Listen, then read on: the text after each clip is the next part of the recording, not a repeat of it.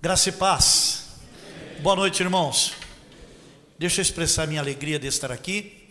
É, como disse meu querido João, ele, eu sou lá de São Vicente. Temos lá no, no Parque Bitaru. Né?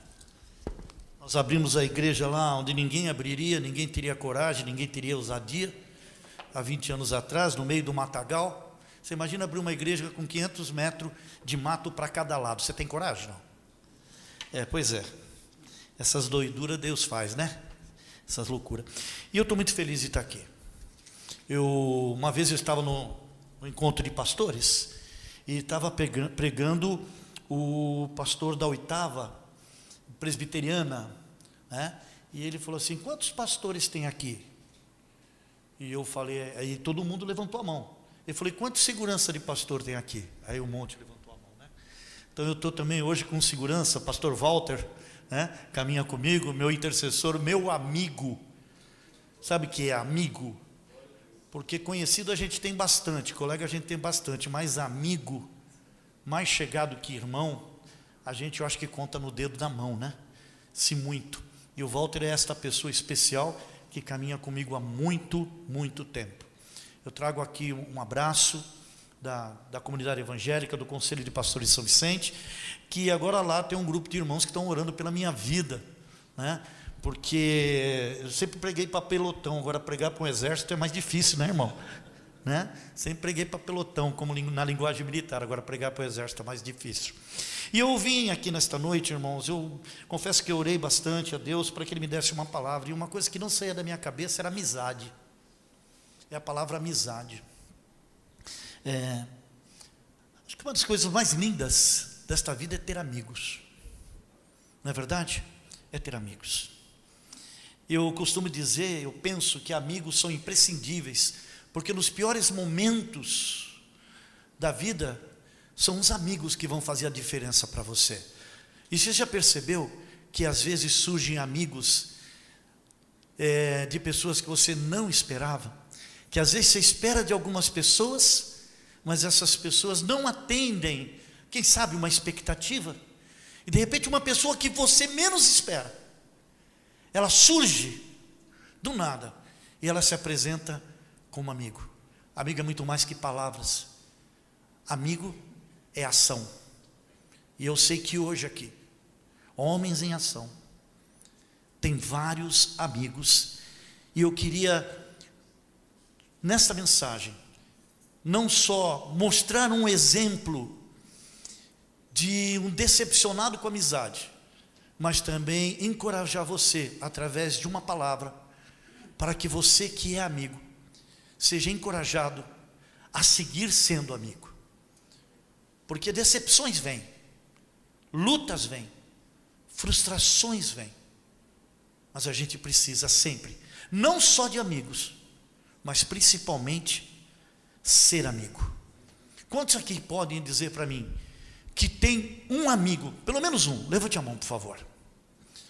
Maravilha.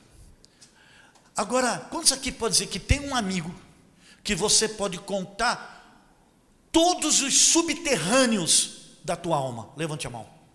Diminuiu. Diminuiu. E hoje em dia, irmãos, nós temos uma vulgarização dessa expressão, amigos. Principalmente quando você trata de rede social. Quando você está no Facebook, quando você está no Instagram, quando você está, sei lá, no Telegram e você adiciona alguém, qual é a palavra que a pessoa pede para ser seu? Amigo. E às vezes, isso acontece comigo, não sei com você, né? Você não conhece a maioria. A maioria. E muitos deles pedem amizade por você, até sinceros, porque querem te conhecer, mas há muitos também, principalmente neste ano, que se interessam por você por questões políticas e até mesmo por questões financeiras, o que não é ilegítimo, mas ser amigo é muito mais do que um relacionamento superficial, é muito mais do que um relacionamento de rede social. E sempre que tenho, eu tenho no meu Instagram, no, meu Facebook, pouca gente, Facebook eu sei que é para coisa de velho, mas eu tenho pouca gente. E ali eu tenho uns 300 mais ou menos, eu sou um pouco seletivo. E tem uns 50 na fila, que eu não sei nem quem é, mas estão lá pedindo para ser amigo. Esses dias eu, eu tenho curiosidade, antes de aceitar, saber quem é a pessoa. Não faço nem ideia. E aí vem até de fora, vem até do exterior, mas você não sabe quem é. E de repente aquela pessoa, você começa a compartilhar a sua vida. Quem é seu filho, quem é sua filha, quem é sua família, quem é seu irmão, quem é sua irmã, com que, o que você faz, porque nós contamos tudo na rede social. Eu não sei se você lembra, deu na televisão uma pessoa que se disfarçou lá de, de, de cartomante, dessas pessoas de adivinhação, e começou a falar a vida da pessoa todinha. E a pessoa ficou impressionada, ele pediu dinheiro e a pessoa, pelo que ele sabia, ele, ela estava disposta a dar. E quando ela estava disposta a dar o dinheiro, abriu-se a cortina e tinha atrás dela uma pessoa com um computador e essa pessoa estava no Facebook dela, na rede social dela, estava sabendo quantos filhos ela tinha, quem era pai, quem era mãe, onde esteve no final de semana, o que fez, o que não fez. Então, em suma, as coisas são, estão um pouco superficiais hoje. Os relacionamentos estão rasos. Os relacionamentos estão muito rasos e é difícil você se aprofundar, porque nós estamos é, sendo, ficando cada vez mais superficiais. Eu sou de um tempo em que as pessoas, quando faziam aniversário, ligava para a pessoa, ia na casa da pessoa, porque não era todo mundo que tinha um telefone. E quando você encontrava o telefone, o telefone é, é, é, era um orelhão, o orelhão engolia a tua ficha, ou se não, não dava linha culpada, você não conseguia, procurava outra esquina, ou quem sabe duas, três para poder fazer uma ligação, lembra disso? Mas nós evoluímos, Hoje todos nós temos o celular. Não é verdade? Então a gente ia na casa da pessoa, feliz aniversário, vim aqui te dar um abraço. Com o telefone a gente ligava, olha, um abraço, feliz aniversário. Aí veio o advento da rede social. E a gente começou agora a mandar e-mail. Mandava um e-mail, ah, feliz aniversário. Agora não, agora nós temos WhatsApp. E agora você manda o WhatsApp para a pessoa, feliz aniversário, Deus te abençoe. E quando tem um grupo de pessoas, principalmente igreja, eu sempre que eu faço isso, e amarro o lote de todo mundo que está fazendo aniversário, dispara para todo mundo ao mesmo tempo. E já não tem mais aquela pessoalidade. E essa pessoalidade, no reino de Deus, é imprescindível. É imprescindível. Queridos irmãos, é, eu fui procurar no, dicionário a definição de, de amizade. Né? Amizade, amigo, é aquele que ama e demonstra afeto. Agora, quando eu fui buscar na Bíblia, a Bíblia fala sobre amigo 66 vezes. 62 vezes, 22 no Antigo Testamento e 40 no Novo Testamento, usa a expressão amigo. E eu queria que você abrisse a sua Bíblia em Lucas 16, verso 9. Lucas 16, verso 9, diz a palavra de Deus assim: Portanto, eu vos recomendo, usai as riquezas deste mundo ímpio para ajudar o próximo e fazer amigos. Em outro texto, em João capítulo 15, diz assim no verso 15: Vós sereis meus amigos, se fizeres o que vos mando. Já não vos chamarei servos, porque o servo nada sabe o que faz o seu senhor, mas tenho-vos chamado amigo, porque tudo quanto ouvi de meu Pai, vos tenho feito conhecer. Curve sua cabeça, por favor. Temos uma palavra de oração. Senhor amado, o Senhor é o melhor amigo que nós temos, aquele que nunca nos decepciona. Mas nós somos homens de relacionamento, e tu sabes que Muitos de nós, Senhor, têm carência de, de ser amigo e de ter amizade. Por favor, Deus, pela tua palavra, fala conosco. Revela-te a nós, Senhor, nesta noite, em nome de Jesus. Amém. Eu li esses dois textos porque, para mim, no meu entendimento, esses dois textos falam em dois pontos. Primeiro, estratégia de como usar os meios que nós dispomos para fazer amigos.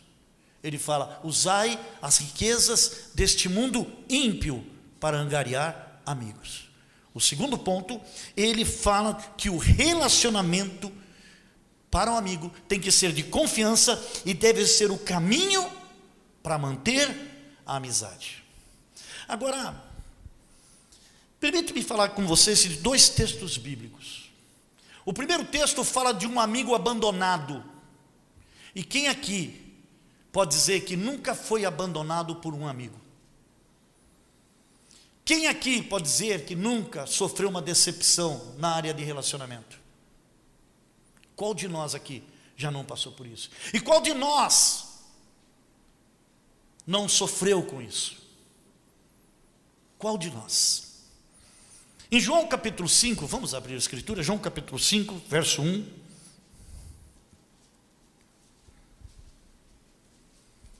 Eu falei João? Isso. Fala de um homem.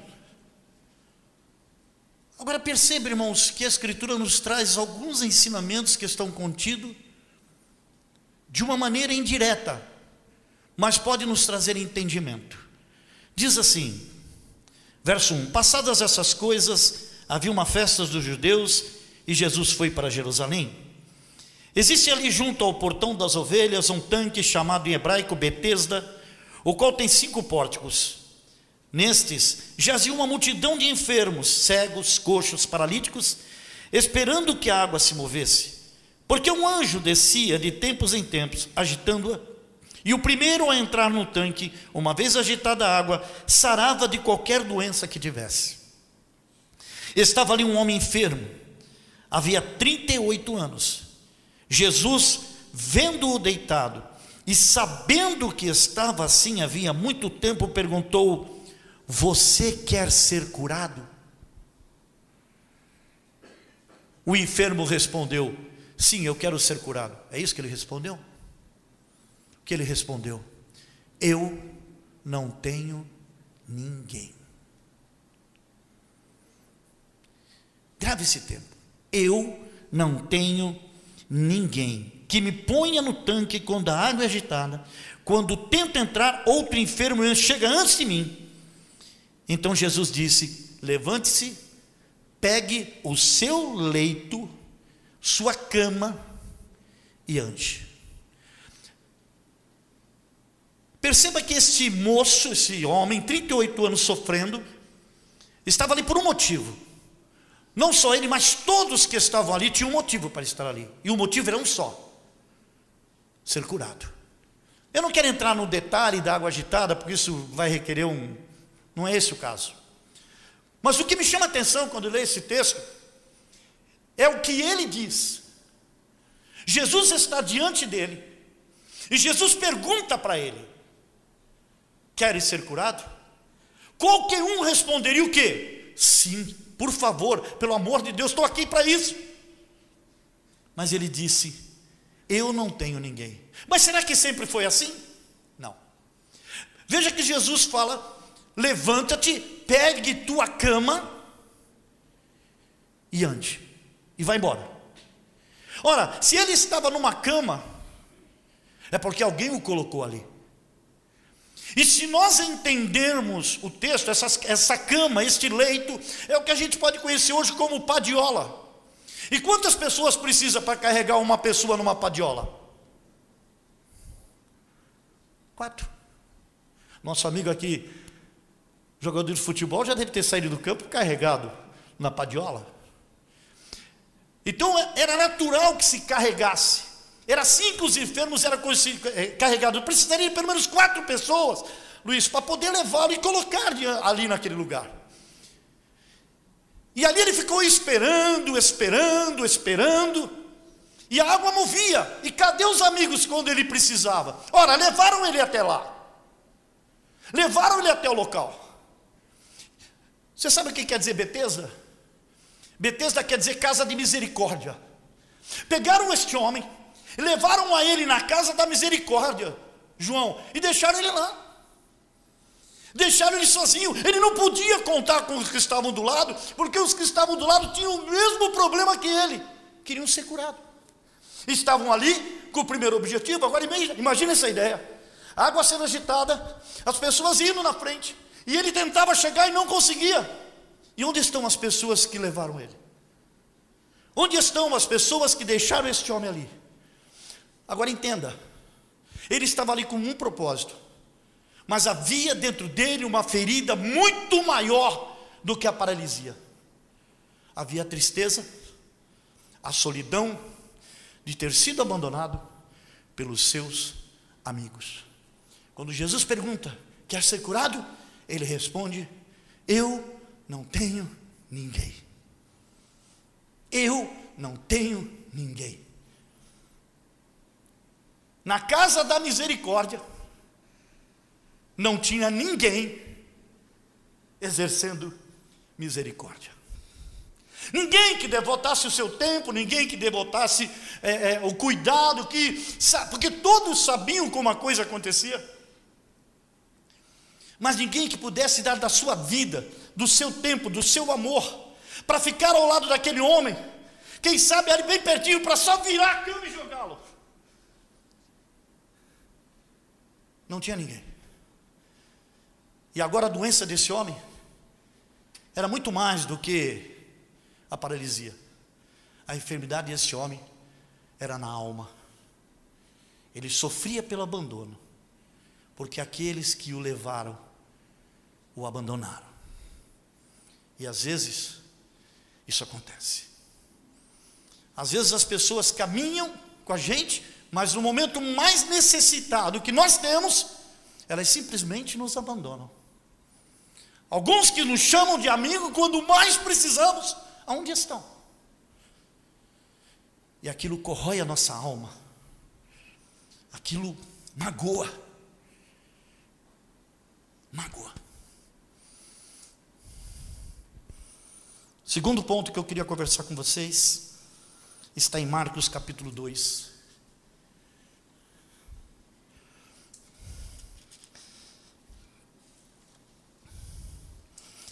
Marcos capítulo, capítulo 2, para mim, é um dos textos mais lindos das Escrituras. O que amigos de verdade estão dispostos a fazer para ser uma bênção na vida de alguém.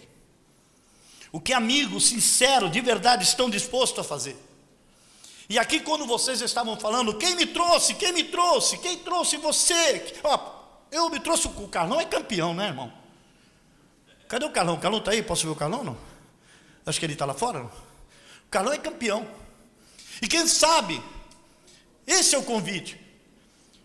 Você só precisa de pelo menos quatro e eu contei, ô Carlão, você foi muito gentil como recebeu. Realmente, você é tudo aquilo que dizem mesmo. Eu consegui anotar. Eu peguei quatro. Foi muito rápido. Ficou faltando, me perdoa você que ficou faltando. Mas quatro pessoas, Carlão, Jefferson, Fábio e Marcão. Esses foram amigos, sabe por quê? Porque eles chamaram os irmãos para vir a casa da misericórdia. Agora escuta isso. Dias depois, Jesus entrou de novo em Cafarnaum e logo se ouviu dizer que ele estava em casa. Jesus estava onde? Casa de quem? Dele. Muitos se reuniram ali a ponto de não haver lugar nem mesmo junto à porta. E Jesus anunciava-lhes a palavra, trouxeram-lhe então um paralítico, carregado por quatro homens quatro homens. E não podendo aproximar-se de Jesus por causa da multidão, moveram o telhado no ponto correspondente ao lugar onde Jesus se encontrava, e pela abertura desceram o leito em que o paralítico estava deitado. Vendo-lhes a fé, Jesus disse ao paralítico: Filho, os seus pecados estão perdoados. E agora vamos lá no 11 e no 12. E digo a você: levante-se, pegue o seu leito e vá para casa. Ele se levantou e, no mesmo instante, pegou o leito, retirou-se à vista de todos, a ponto de todos se admirarem e darem glórias a Deus, dizendo: Jamais vimos coisa assim. É emocionante esse texto, irmãos. Imagine que esses quatro estão carregando esse paralítico. E eles chegam na casa de Jesus. Só que a casa de Jesus estava lotado de gente. Uma casa naquele, naquele tempo, em pé, um do lado do outro, cabia pelo menos 32 pessoas. Em pé, um ao lado do outro. Mas estava lotado, não tinha como chegar em Jesus. Agora perceba que aqui tem uma estratégia, e às vezes, irmãos, para ajudar um amigo, a gente tem que usar de estratégia. Se você convida, você quer trazer o seu amigo e ele não aceita, use de estratégia. E agora eles olharam para o lado, não dá. Pelo fundo, não dá. Pela janela, não dá. Por onde? Só tem um lugar. Por cima. Mas como? Vamos desmontar o telhado. E alguém falou assim: e aonde Jesus está dentro da casa? Porque eles viram, porque eles descamparam exatamente no lugar que Jesus estava. E a, e a casa naquela época, ela era feita de junco, era feita de galhos, era feita com palha e era feito com barro. E agora Jesus está ali, ministrando a palavra, todo mundo quieto, todo mundo. Você imagina, nós estamos aqui, e daqui a pouco você escuta um barulho. Jesus está ministrando, as pessoas estão prestando atenção e começaram a atrapalhar o sermão de Jesus. Começaram a atrapalhar o sermão de Jesus. E daqui a pouco começa a cair aquela poeira do teto. Eu imagino que Jesus está olhando como eu estou olhando para vocês, daqui a pouco Jesus olha para cima. Jesus para o sermão. A casa era dele. Começaram a tirar o telhado da casa de Jesus. Sabe uma coisa que eu aprendo? Que quando você quer ser o amigo de alguém, alguém tem que estar pronto para pagar o telhado. Alguém tem que estar pronto para pagar o telhado. O telhado era de Jesus. Ah, ah, Jesus é bonzinho. Mas os amigos sabiam que iam ter que indenizar o dono da casa. E aí eles começaram a tirar e Jesus para o sermão. Agora imagine essa cena. Jesus está pregando, parou. E daqui a pouco começa a tirar aquela madeira, arranca o junco, arranca o barro, começa a abrir um clarão. Gente, para descer uma maca com uma pessoa presa nela, precisa de pelo menos um metro quadrado, não é não? Calculo mais ou menos um metro quadrado para poder descer. Agora repito, no exato lugar que Jesus estava. Como eles sabiam? Estratégia. Alguém perguntou, quem sabe, conjecturando, onde está Jesus na casa? Ó, oh, ele está do lado bem no centro da casa. Então é ali. Aí foram lá, arrancaram, fizeram o buraco e começaram a descer a maca. Como eles começam a descer a maca, Jesus para. E daqui a pouco começa, ó, pega aí, segura, cuidado para ele não cair, amarra ele bem, não deixa ele. E para tudo. O sermão parou, a mensagem parou, e todos passam a olhar o quê? Quatro amigos tentando ser bênção na vida de um. Jesus para o sermão e começa a olhar para o telhado. Como se dissesse: o que, é que esses caras estão fazendo? E daqui a pouco eles começam, começam a olhar e começa a descer, e aí desce um na frente para poder apoiar. Ninguém faz nada, Jesus só fica olhando. Mas tem um texto, tem uma parte do texto que me chama a atenção. Quando ele chega na frente de Jesus, diz o texto que Jesus vendo-lhes a fé, não a fé do paralítico, você está me entendendo? Não a fé do paralítico. Vendo-lhes a fé. Sabe, irmãos, quando você é um homem de fé, a fé é muito mais do que algo abstrato, a fé é palpável. Jesus, quando estava diante de Nicodemos, diz: Em verdade te digo, nem Israel vi tamanha fé.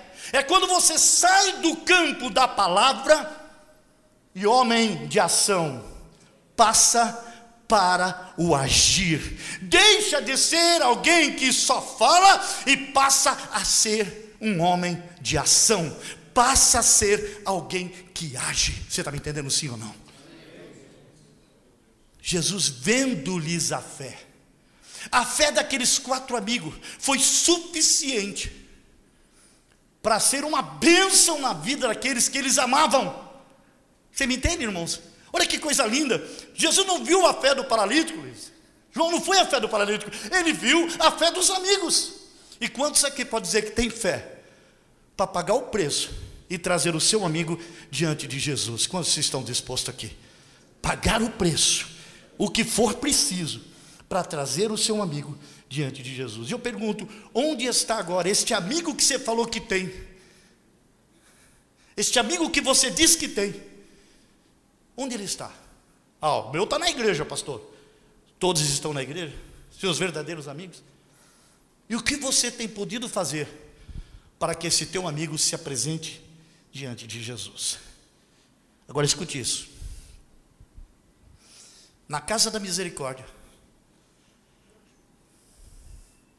não tinha misericórdia. E na casa da misericórdia, o Deus da misericórdia foi até a casa que não tinha misericórdia. Aquele homem sofria, mas o Deus da misericórdia foi até ele. E lá onde ele estava, ele foi curado. Agora, estes quatro amigos sabem que a casa da misericórdia tem o Deus da misericórdia dentro dele. E quando eles sabem que o Deus da misericórdia está ali, eles fazem o que for preciso, o que for necessário, para que o seu amigo receba misericórdia. No primeiro caso, o Deus da misericórdia foi até a pessoa que estava sofrendo. No segundo caso, os amigos levaram o amigo até o Deus da misericórdia. Quero trazer uma palavra para você, que sabe que está em casa ouvindo. Quero que você saiba de uma coisa: o Deus da misericórdia sabe o que você tem passado. Diz a palavra que ele sabia que ele sofria 38 anos. E quando menos espera, ele que nem esperava a chegada de Deus na sua presença, o próprio Deus o alcança, o próprio Deus o toca, o próprio Deus o salva. A Bíblia não diz se todos mais ali foram curados, não diz nada disso, mas uma coisa eu sei: para aquele homem que se sentia incapaz, sofrido, abandonado, no meio daquele lugar, o Senhor o alcançou. Deus o conhecia. O Senhor conhece você. Ele sabe da tua luta. Ele sabe da tua necessidade. Você está na casa da misericórdia e o Deus da misericórdia está aqui nesse lugar. Queridos irmãos, duas situações.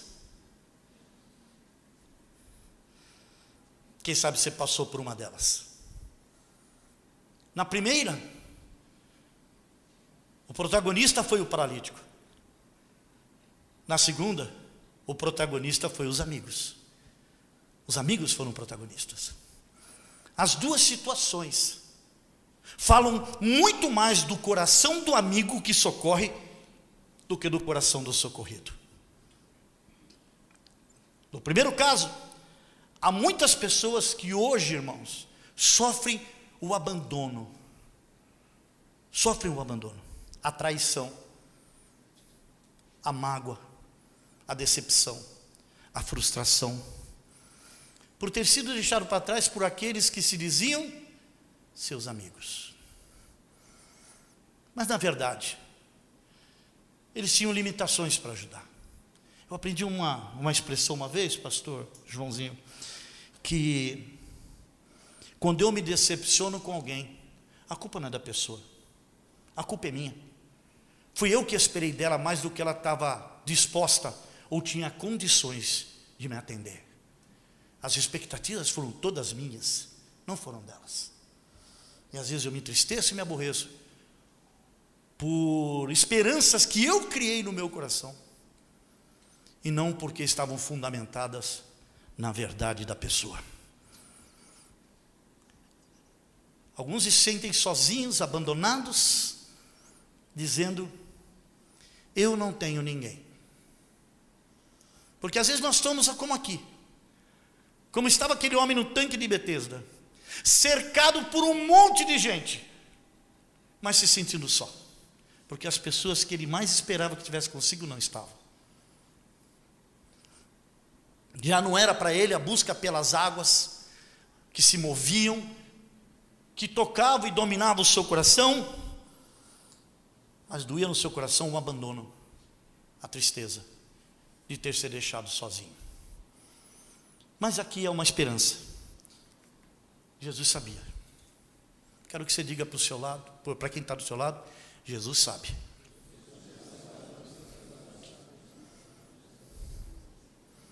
Jesus sabe. Grave isso, irmãos. Jesus sabe de tudo. Jesus tem visto tudo. Jesus tem olhado para você. Você pode estar até sofrendo mágoa e tristeza, mas o Deus da misericórdia sabe o que você está passando. Você não está só. Todos podem te abandonar, mas Jesus nunca te abandona. Nunca te abandona. Da sua solidão, da sua decepção, Deus da misericórdia está aqui. E eu quero dizer isso para você em nome de Jesus. Levanta-te, toma a tua cama e anda. O teu tempo acabou. Teu tempo de sentimento de abandono terminou. Porque o Deus da misericórdia está nesse lugar. O seu milagre vem até você. Não como você espera. Aquele homem pensava que ele queria o milagre das águas. Pelo mover de um anjo. Mas o Deus dos anjos, o Senhor dos anjos veio pessoalmente naquele lugar. Não foi um anjo. Como eu disse, eu não quero entrar em detalhes nesse, nesse texto, mas o Deus que comanda os anjos foi pessoalmente até lá. Não precisou mover as águas, não precisou de nada espetacular, não precisou de pirotecnia, ele só disse uma palavra: levanta-te, levanta-te. Em outras palavras, reage reage. Sai dessa posição de entrega, sai dessa posição de derrota. Levanta-te. Levanta-te. No segundo caso, quatro amigos fala de quatro amigos de verdade. Sabe, irmãos, aqui fala muito mais de que eu tenho que ser do que os outros têm que ser para mim. Percebe isso, não? No primeiro caso, os outros não foram. No segundo caso agora, é o que eu tenho que ser. Às vezes a gente carece de ser amigo, de ter amigos, mas a pergunta é: amigo de quem nós somos? Que disposição nós temos de fazer o que for preciso pelos outros? Amigo se importa de verdade, não de palavras, mas de atitude. Amigo é homem de ação. Amigo não fica só nas palavras. Amigo age. Amigo se importa. Amigo se entrega a uma missão. E faz o que for preciso para alcançar o seu objetivo. Agora escuta isso. Imagine. Levar aquele homem na cama desceram até Jesus. Jesus veio até deles. E agora Jesus diz para eles, para ele, vai para casa. E eles foram para casa. Então vieram quatro carregando um. Agora sai cinco pulando, cinco louvando, cinco glorificando. Agora você imagina, ele está andando e está carregando a maca, porque Jesus mandou carregar. Aí o outro amigo fala: Não, deixa que agora quem vai carregar sou eu. Você não vai carregar nada. Eu quero que você salte, que você pule, que você grite: Louvado seja o nome do Senhor. Quando saíram de casa, Toda a família, estou aqui conjecturando, sabe, me permita fazer isso. Toda a família está, eles vão levar ele para Jesus. E agora a família, quem sabe, está na porta, como hoje, quando você chegar, sua família tem uma expectativa sobre você.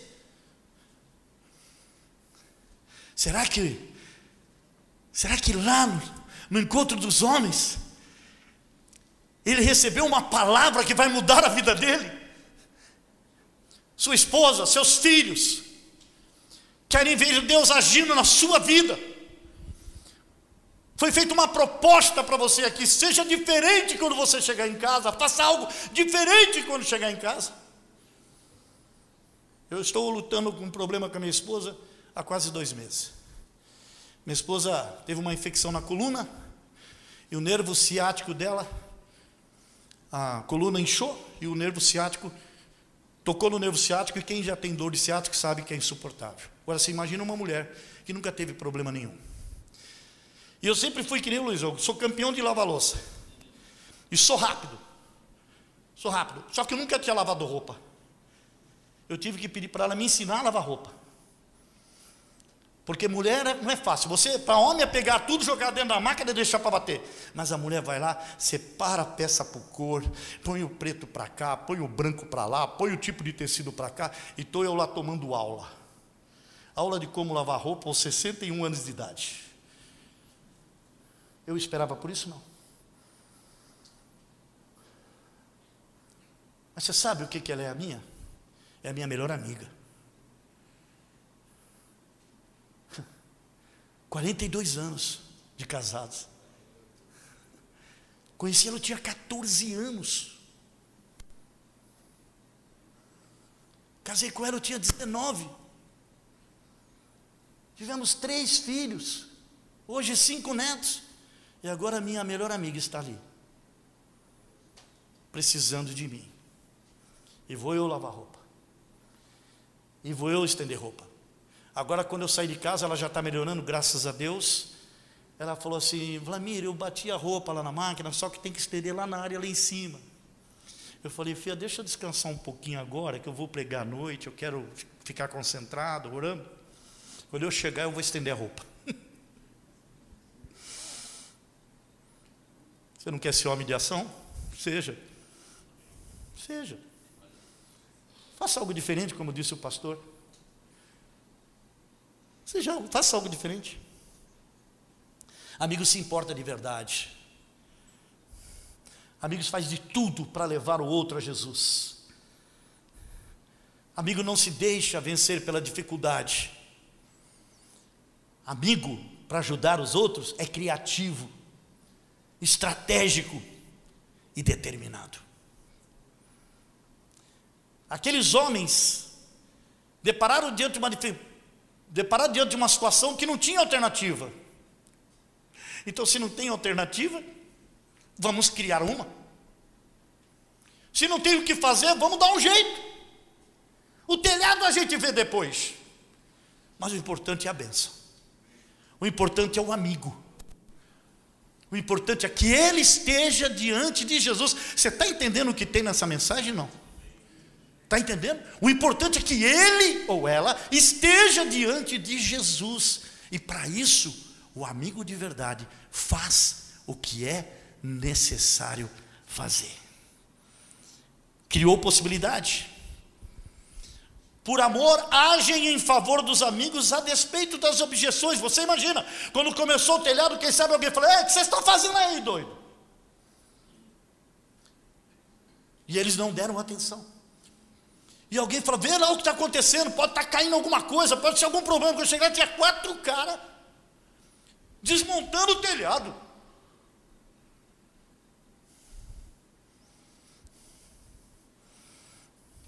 Aquele empenho de amor ao próximo, de amor ao amigo, chama a atenção de Jesus.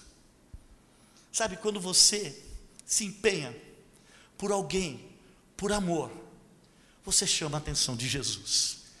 Eu vou dizer uma coisa para você, por favor, não me entendam mal.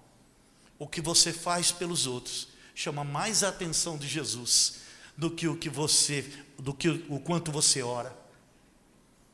Porque você veio para ser um missionário e salvar vidas. Muitas vezes nosso testemunho de fé e amor por alguém pode ser a motivação necessária para alguém ser curado, ser liberto, para alguém ser salvo.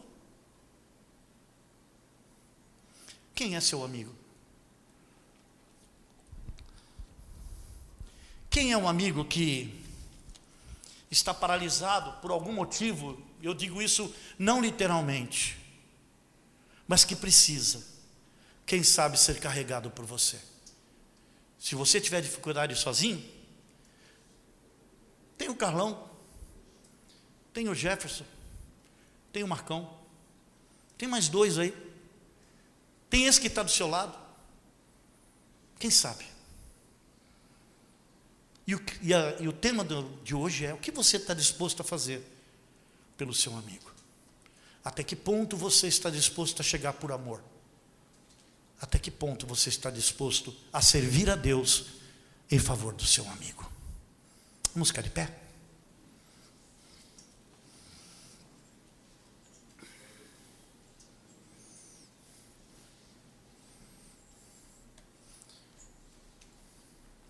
Quero dizer algo para você, que você é muito amado.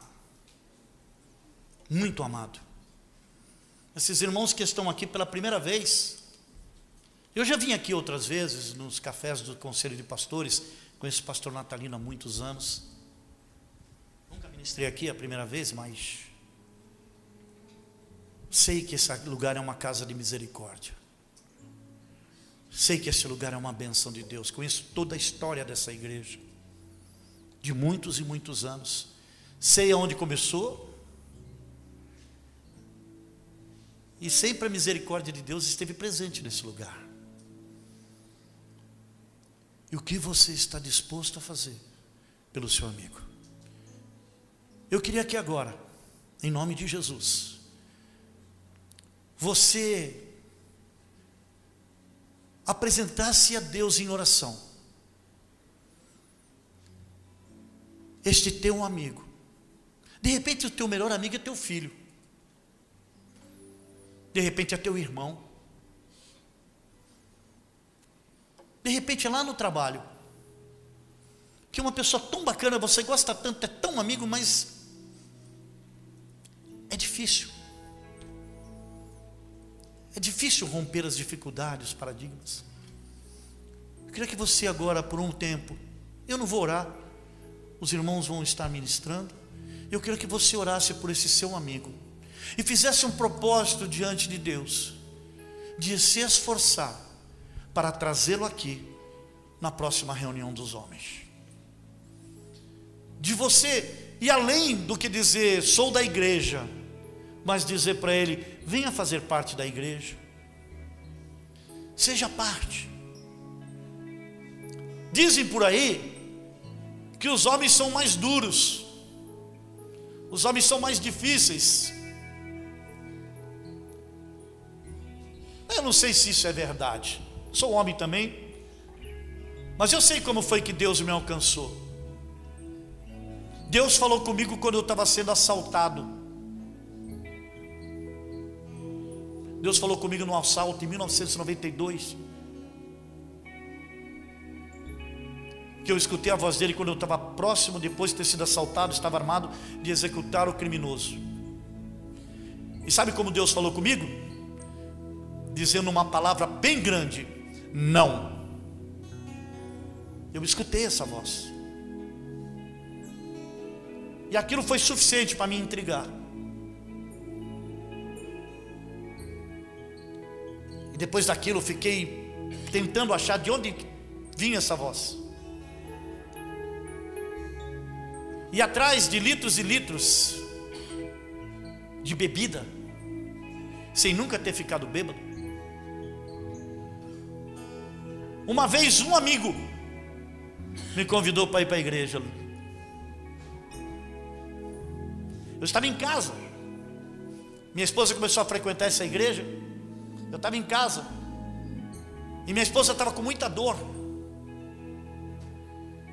E ela estava indo na igreja, lá no, no, no, fundo do quintal de uma casa, lá no, no, no Japuí, São Vicente.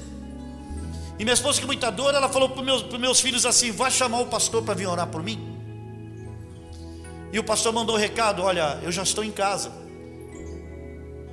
Veio os obreiros e falaram: eu já estou em casa, mas vou estar orando por você. E no momento que eu estiver orando, você vai perceber e Deus vai agir.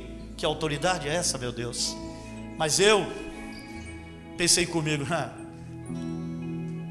tá dando uma desculpa para não procurá-la. Daqui a pouco minha esposa estava sentada, dobrando a roupa na cama, e ela baixou a cabeça, ficou uns 10 minutos ali com a cabeça baixada. E ali ela respirou fundo e falou: A dor foi embora. Eu falei: Você está de brincadeira comigo? Ela falou: Não, a dor foi embora. E nunca mais essa mulher teve dor. Aí eu fiquei intrigado. Eu fiquei intrigado. Aí eu falei: Para agradá-la, para agradá-la, eu fui à igreja no domingo. Para agradá-la. Não foi porque, ó, oh, não. Oh, eu quero Jesus, oh, eu vi um milagre. Nada disso, eu fui para agradar ela. Quando cheguei lá, o pastor começou a falar. E eu quase arrumei uma confusão com ela no meio da igreja. Porque eu falei para ela: Você contou a minha vida para o pastor? Ela falou: Eu não, nem conversei com ele. E ela disse assim: Não, mas ele está Eu falei: ela tá, Ele está falando minha vida lá. Você contou. Ela falou: Não contei. Bom, resumindo, aquela semana se passou. E na outra semana eu entreguei minha vida para Jesus. E aí já vão 28 anos. 28 anos sem nunca abandonar o Senhor. Eu tive a minha experiência com Deus.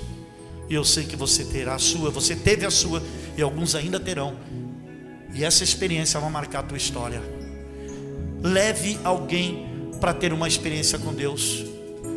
Em nome de Jesus. Ore por esse amigo. Quem é o amigo que você quer trazer na próxima reunião? Quem é aquela pessoa que você sabe que está no fundo do poço, que precisa de ajuda? Ore por ela. Apresente o nome desta pessoa ou destas pessoas a Deus. E creia. Eu quero só fazer uma pergunta: quantos homens de ação tem aqui? Quantos homens de ação tem aqui? Quantos estão dispostos a sair das palavras e partir para a ação? Levante a sua mão e diga: Senhor, eu estou aqui. Usa mim, Senhor. Capacita-me, Senhor. Aleluia. Me dê sabedoria, Senhor. Me dê graça. Aleluia. Aleluia.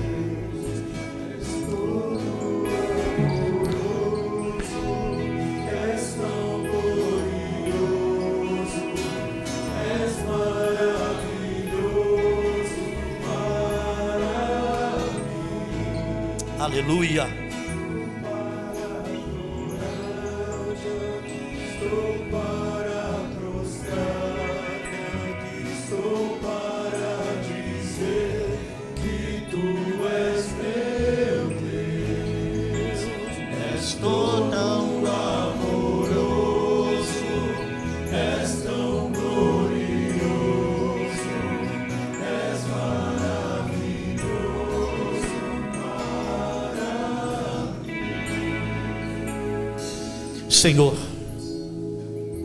cada um de nós aqui, Senhor, conhece alguém, alguém que está nas nossas orações, alguém, Senhor, que está, ou Senhor, tão próximo a nós, que não te conhece, alguns decepcionados com a vida, alguns entristecidos, e muitas vezes, Senhor, nós oramos a Ti pedimos, Senhor, dai-nos estratégia, nos ajuda. Porque muitas vezes, Senhor, nos faltam argumentos, nos faltam, Senhor, palavras. E às vezes sofremos, Senhor, por pessoas que amamos. Oh Deus, dai-nos sabedoria, Senhor. E mais do que isso, Senhor, que nós sejamos o amigo de verdade. Que antes de reclamar que não temos, nós sejamos aquilo que muitas vezes, Senhor, as pessoas não conseguem ser para nós que nós sejamos, Senhor, uma bênção, que nós possamos, ó Deus, trazer a tua presença àqueles que amamos, aqueles, Senhor, ó Deus, que são parte da nossa família, da nossa história, ó Senhor, e que Nós sabemos que está sofrendo. Oh Deus, nos dá desprendimento, Senhor. Nos dá graça, nos dá força, nos dá estratégia, nos dá sabedoria, nos dá capacidade de investir na vida de alguém, Senhor. Em nome de Jesus, Senhor. Em nome de Jesus. Diga assim comigo, Senhor Deus, em nome de Jesus, eu me coloco diante da tua presença, assim como Isaías disse: Usa-me, Senhor. Nós estamos dizendo para ti nesta noite: Usa-me, Senhor. Usa-me, Senhor. Usa-me, Senhor, para teu louvor e para a tua glória. Amém.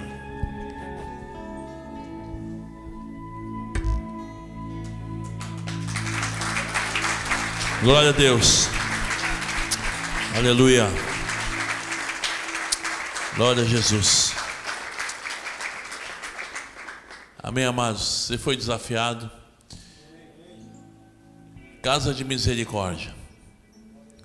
Eu entendo que falar de Jesus ou levar alguém até Jesus é um ato de misericórdia. Assim como passou para mim, um amigo também me levou até Jesus. Lá em São Vicente também. e nós éramos amigos há muito tempo. Você conhece a história, já contei aqui. Mas se ele não tivesse me levado até Jesus, mas ele teve misericórdia. Então, essa pessoa que você colocou diante de Deus, ou essa pessoa que Deus vai colocar diante de você, que o Senhor te abençoe. Quem sabe levar alguém a Jesus, não seja um amigo, mas um próprio familiar, um filho teu, com o teu testemunho, com a tua atitude, né? tua maneira de viver, você vai poder, poxa, pô, mas eu não estou eu não tô dando um bom testemunho, né? Mas você vai mudar, você foi desafiado, Deus vai te capacitar, você vai fazer coisas surpreendentes, né? Nós, nós estamos aqui é, diante desse desafio e, e Deus vai dar as ideias e você vai poder levar muitos a Jesus, porque é um ato de misericórdia levar as pessoas a Jesus. Eu creio que no mês que vem, no culto é, de homens, de homens em ação, muitas vidas virão. Agora, não precisa também esperar até o próximo mês, né? Você pode levar vidas para Jesus ainda antes disso. Nós estamos com esse, é, essa aula no Instituto Bíblico, o pastor João tem falado desde ontem, desafiando quem deseja né, sobre evangelismo, e tem a ver com isso é a casa de misericórdia, é levar as pessoas até Jesus. E que o Senhor te use tremendamente no nome de Jesus. Amém?